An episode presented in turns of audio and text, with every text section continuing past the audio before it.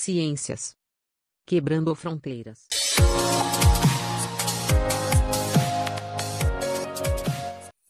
Olá, meu nome é Anderson Santos. E eu sou Priscila Martins. E está começando mais um podcast do programa Ciências Quebrando Fronteiras. Somos alunos do curso de Ciências da Natureza e hoje a gente vai falar sobre a classificação dos seres vivos. Para início de conversa, a gente vai começar a falar sobre a história de como iniciou a classificação. Inicialmente, a classificação dos seres vivos ela tinha o objetivo de organizar só os animais e as plantas. Tempos depois, passou-se a incluir as relações evolutivas desses animais. O sistema mais antigo de classificação ele foi proposto por um filósofo chamado Aristóteles, por volta do século IV a.C. É, e ele fazia da seguinte forma: dividia só os animais e as plantas, só que os animais eles eram subdivididos de acordo com seu habitat natural, seu lugar de morada, seja na água, na terra ou no ar.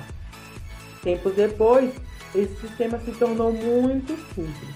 Por quê? Porque as organizações estavam ficando muito grandes, já que existiam só dois tipos de organizações: a organização dos animais e a organização das plantas. Depois, com o avanço da ciência, foi que percebeu-se que essa, esse tipo de organização proposto por Aristóteles estava simples demais e estava formando grupos muito extensos, grupos muito grandes. Foi aí que surgiu o ramo da microscópio, ou seja, o ramo que estuda os animais de forma mais ampliada, mais detalhada. Foi aí também que surgiu a invenção do microscópio, que é o aparelho eletrônico que a gente vai observar o menor ser possível de forma mais ampliada e de forma mais detalhada também. Um exemplo disso são as bactérias. A gente não consegue enxergar uma bactéria no nosso ar, em qualquer ambiente que a gente tem aqui na nossa casa, na escola ou qualquer lugar do mundo, a olho nu. As bactérias só conseguimos enxergá-las através de um aparelho microscópico. Mas por que a gente tem que classificar esses seres vivos? A classificação de seres vivos é feita para avaliar o total da diversidade de seres no planeta, ou seja, para a gente perceber o tanto de seres vivos, de animais diferentes que nosso planeta Terra possui. Também é para organizá-los, para classificá-los da forma mais adequada, porque antigamente não tinha como classificar, como organizar todos os seres vivos, porque a cada dia ia sendo descoberto mais seres vivos e ficava um, uma bagunça.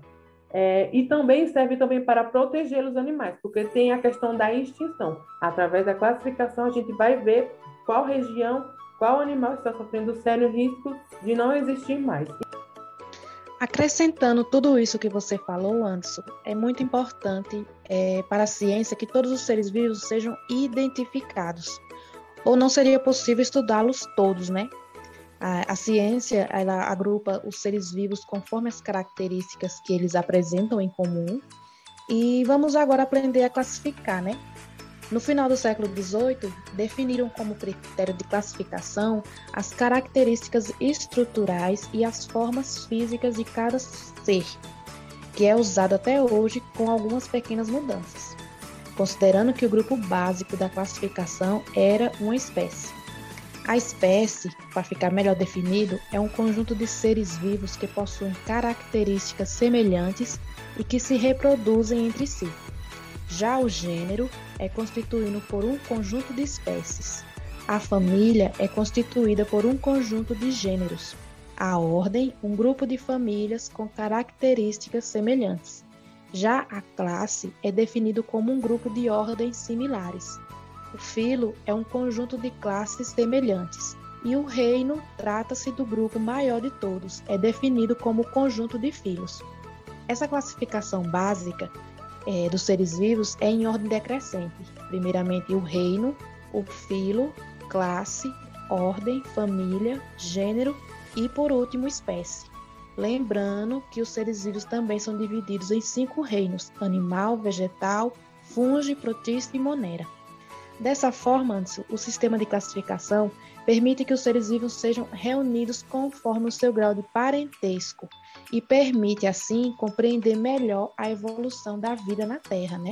De como é que eles são formados, de como vivem no seu habitat. como se trata de um assunto muito complicadinho, né? Nada melhor do que exemplificar como funciona. Vamos dar um exemplo do ser humano, né? O reino do ser humano é o animalia, é onde estão todos os animais. O filo chordata, ou seja, que possui formação da coluna vertebral. A classe do ser humano é a mamália, que estão todos os mamíferos. A ordem primata, a família Hominidae. Nesse grupo estão também os gorilas e chimpanzés. O gênero Homo e a espécie Homo sapiens, ou seja, o homem sábio ou homem que sabe, que é utilizado para definir cientificamente o homem moderno. Este é diferente das demais espécies do reino animal, pela presença do autoconsciência e racionalidade. Então, pessoal, finalizamos por aqui